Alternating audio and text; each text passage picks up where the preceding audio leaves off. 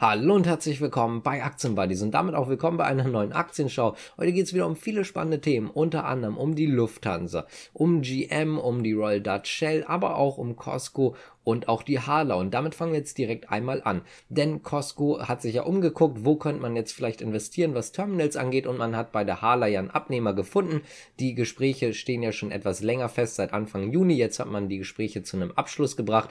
Denn Costco wird 35 Prozent des Terminals toller Ort übernehmen. Und dort verspricht man sich von Costcos Seite, dass man jetzt dort diesen Anlaufpunkt für Europa hat, also den Hauptanlaufpunkt für Europa, dass man dort jetzt natürlich irgendwo selber mit beteiligt ist. Und von der Seite der Halle aus erwartet man sich dort natürlich eine Planungssicherheit einfach. Schlichtweg, weil man jetzt ja nochmal einen großen Player drin hat, der jetzt auch diesen Port immer ansteuert. Das heißt also, man erwartet sich einfach eine Planungssicherheit natürlich für die Aufträge, aber auch für die Beschäftigten. Also sehr, sehr positiv. Da muss man dazu sagen, das Ganze ist von der Behörde noch nicht abgenickt worden. Dem sollte aber zumindest laut Experten eigentlich nichts mehr im Weg stehen. Also wird das Ganze wohl durchgehen. Innerhalb der nächsten Zeit werden wir dann sicherlich nochmal neue Infos bekommen bekommen, weil finanziell zum Beispiel wurde sich dazu noch gar nichts geäußert, nur halt, dass man 35% übernehmen möchte. Damit kommen wir jetzt auch zu GM, denn die haben gerade ein richtiges Problem. Ende August haben sie ja Fahrzeuge zurückgerufen und zwar den Chevrolet Bolt. Das hatte ja natürlich einen Grund und zwar, dass einige Batterien in Flammen aufgegangen sind. Insgesamt 142.000 Fahrzeuge hat man dort zurückgerufen. Dadurch ist ein Schaden von ungefähr 1,8 Milliarden US-Dollar entstanden und man hat jetzt natürlich noch ein weitergehendes Problem. Es ist nicht einfach nur das Geld, was jetzt dort irgendwo natürlich auch fehlt, sondern man hat natürlich auch das Problem, dass das Kundenvertrauen jetzt etwas beschädigt ist. Und gerade in Hinsicht auf Batterien und Flammen, also Feuer, Batterien und Batterienfangfeuer, ist das Vertrauen eh schon nicht so groß in die Elektrofahrzeuge. Ich kenne sehr viele Leute, die sagen, ja, ich würde mir eigentlich ein Elektrofahrzeug kaufen, rein von Reichweite mittlerweile auch fast kein Problem mehr. Aber ich habe einfach Angst, dass dieses Fahrzeug dann in Flammen aufgeht, ganz einfach wegen der Batterie. Und genau dieses Vertrauen ist jetzt natürlich noch weiter weg bei GM. Da muss man jetzt auch sagen, GM versucht gerade ihre Produktpalette extrem auszubauen. Das heißt also, sie möchten um einiges mehr Elektrofahrzeuge noch auf den Markt bringen. Und das ist jetzt natürlich ein ganz, ganz mieses Zeichen, dass man jetzt so viele Fahrzeuge zurückrufen muss, auch gerade aufgrund von der Batterie. Wenn man jetzt vielleicht irgendwelche anderen Probleme gehabt hätte, hätte man vielleicht drüber wegsehen können, aber das wird sicherlich nochmal einige potenzielle Kunden vielleicht etwas verunsichern. Die Royal Dutch Shell verkauft ein Schiefergasvorkommen in dem US-Bundesstaat Texas. Und zwar verkauft man das Ganze für 9,5 Milliarden an ConocoPhillips. Da muss man dazu sagen, dass man die Großteile dieses Feldes aber erst gekauft hat im Jahr 2012 und zwar für in Anführungszeichen mal nur 1,9 Milliarden US-Dollar. Das heißt also, man hat dort richtig Reibach gemacht. Das Geld wird jetzt zumindest zum Großteil für die Aktionäre benutzt. Der Rest wird tatsächlich für die eigene Bilanz benutzt, also die eigene Bilanz wird damit ein bisschen aufgebessert. Damit wird dann sicherlich später was investiert, vielleicht auch noch Schulden abgebaut. Dazu hat man sich noch nicht so genau geäußert. Aber zumindest werden 7 Milliarden tatsächlich in Aktionäre investiert. Und das Ganze soll wieder über Aktienrückkäufe passieren. Dort gibt es ja schon ein paar Rückkaufprogramme, die werden jetzt auch noch weiter erweitert mit diesen 7 Milliarden und dementsprechend gibt man den Aktionären damit also was zurück. Generell fährt man ja gerade ziemlich diese Aktionärsschiene, man hat die Dividende wieder erhöht oder eine Ankündigung dafür gemacht, die wurde ja auch erhöht, dann soll das Ganze ja noch weiter erhöht werden, man hat super viele Aktienrückkaufprogramme, jetzt kommt noch eins dazu, also man versucht dort natürlich gerade auch so ein bisschen wieder die Aktionäre zu locken, aber nicht nur das, sondern man versucht auch etwas CO2-neutraler zu werden. Das muss man ja auch laut Gerichten und es ist deswegen letztendlich so, dass man sich jetzt dafür wahrscheinlich auch entschieden hat, dieses Feld zu verkaufen. Man investiert ja auch unter anderem in erneuerbare Energie. Das wäre natürlich auch vorstellbar, dass ein Teil dieser 2,5 Milliarden US-Dollar dafür jetzt investiert werden. Kommen wir mal zur Lufthansa, denn dort wurde das Kursziel von dem Bankenhaus Metzler erhöht. Und zwar von 7,20 Euro auf 8,40 Euro. Das liegt ganz einfach an der Kapitalerhöhung. Jetzt denken vielleicht einige erstmal, warum an der Kapitalerhöhung? Eigentlich ist das ja schlecht.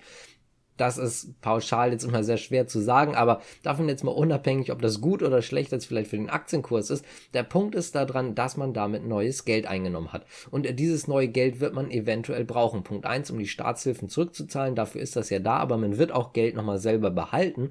Und zwar ganz einfach ebenfalls für die eigene Bilanz. In dem Fall möchte man damit zum Beispiel auch schlechtere Zeit mal überbrücken. Und genau das hat das Bankenhaus Metzler auch nochmal gesagt. Es ist im Prinzip so, dass man sich vorstellt, dass im Jahr 2022 2021 ungefähr 75 Prozent der Passagierkapazität wieder da ist vom Vorkrisenniveau. Und falls wir wegen irgendwas dort halt wieder schlechtere Phasen haben und diese 75 Prozent halt nicht zustande kommen, kann man sich jetzt halt ganz gut über Wasser halten mit dem weiteren Geld, was eingenommen wurde. Das heißt also, in dem Fall wurde die Kapitalerhöhung sehr positiv aufgenommen, zumindest vom Bankenhaus Metzler. Das Startup, ich glaube, man spricht das so rar aus, hat eine neue Finanzierungsrunde hinter sich.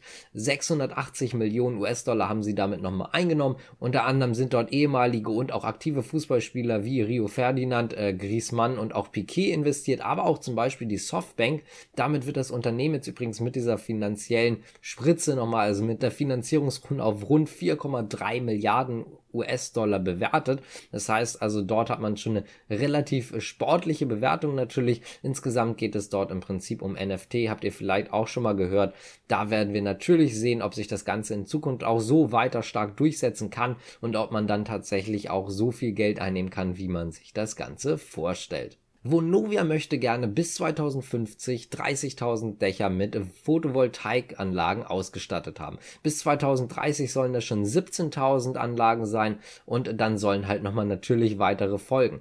Vor allen Dingen möchte man sich damit auch ein bisschen unabhängiger von den Strompreisen machen. Langfristig sollen auch die Mieter davon natürlich profitieren, dass die Strompreise günstiger sind.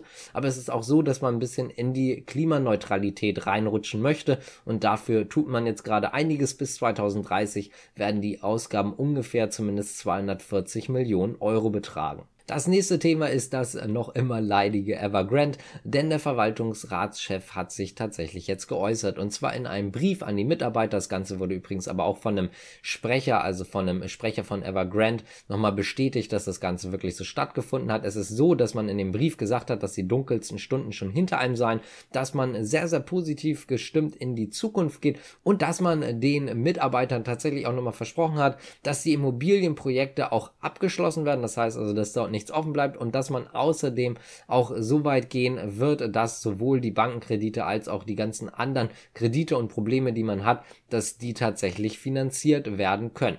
Dazu hat man sich jetzt aber noch nicht geäußert, wie das Ganze dann funktionieren soll. Man hat den Mitarbeitern da im Prinzip nur noch mal ein bisschen Mut zugesprochen und natürlich auch versucht, die Situation dort zu beruhigen, weil auch für die Mitarbeiter natürlich eine sehr, sehr unangenehme Situation.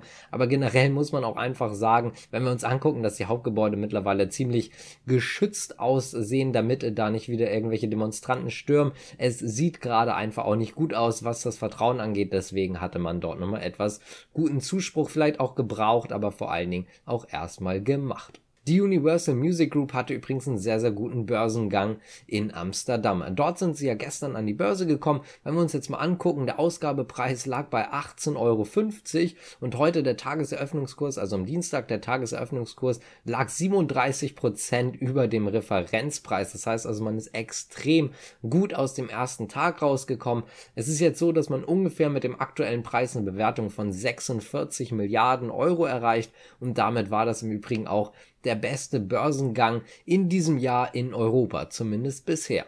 Und damit kommen wir jetzt auch zur letzten Nachricht, und zwar Lucid. Denn die haben eigentlich eine sehr, sehr positive Nachricht gehabt. Es gab nämlich letzte Woche die Nachricht, am Donnerstag kam die, dass der Air Dream Edition Range eine sehr große Reichweite hat. Dort geht es um 520 Meilen, also 835 Kilometer ungefähr. Das sind um einiges mehr auch zum Beispiel als die Tesla-Modelle. Das heißt also, das war eine sehr, sehr positive Nachricht. Die Einstufung kam übrigens von der EPA, also von der US-Umweltbehörde. Behörde. Das Ganze ist also nicht nur einfach jetzt eine von Lucid selber genannte Range, sondern wirklich von der EPA. Und es ist tatsächlich so, dass daraufhin Analysten sich dazu geäußert haben. Unter anderem jetzt eine sehr, sehr neue Äußerung tatsächlich kommt von der Bank of America. Denn die haben gesagt, im Prinzip ist es so, dass Lucid so ein bisschen vergleichbar ist mit Ferrari. Es ist ja ein ziemliches High-Class bzw. Luxussegment und dass man dort einfach so ein bisschen die, die Vergleiche zwischen Lucid und auch Ferrari ziehen kann. Man hat außerdem das Kaufziel bzw. das Kursziel auf 30 US-Dollar eingestuft, also caso doch eigentlich relativ weit über dem aktuellen Preis. Da gibt es aber auch andere Stimmen natürlich, die will man nicht vorenthalten. Die sagen zum Beispiel mit einem Ziel von 12 US-Dollar, dass bisher halt noch nichts passiert ist, dass man bisher eigentlich noch gar nichts vorweisen kann und dementsprechend auch überhaupt nicht einschätzen kann, wie sich das Ganze in Zukunft entwickelt. Deswegen ein relativ niedriges Kursziel.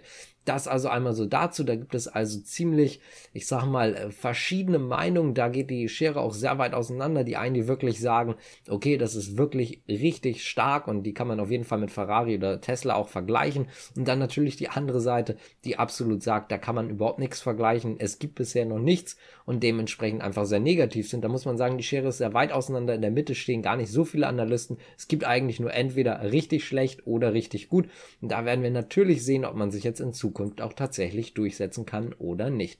Und damit war es das jetzt mit dem Video. Unser Shop ist übrigens jetzt auch online. Ihr könnt da jetzt also gerne mal reingucken. Wirklich präsentieren tun wir den dann nochmal im Laufe der Tage. Wenn es euch gefallen hat, könnt ihr gerne abonnieren. Ihr könnt liken, ihr könnt ähm, kommentieren, aber auch den Podcast followen und so weiter und so fort. Ich bedanke mich fürs Zuschauen.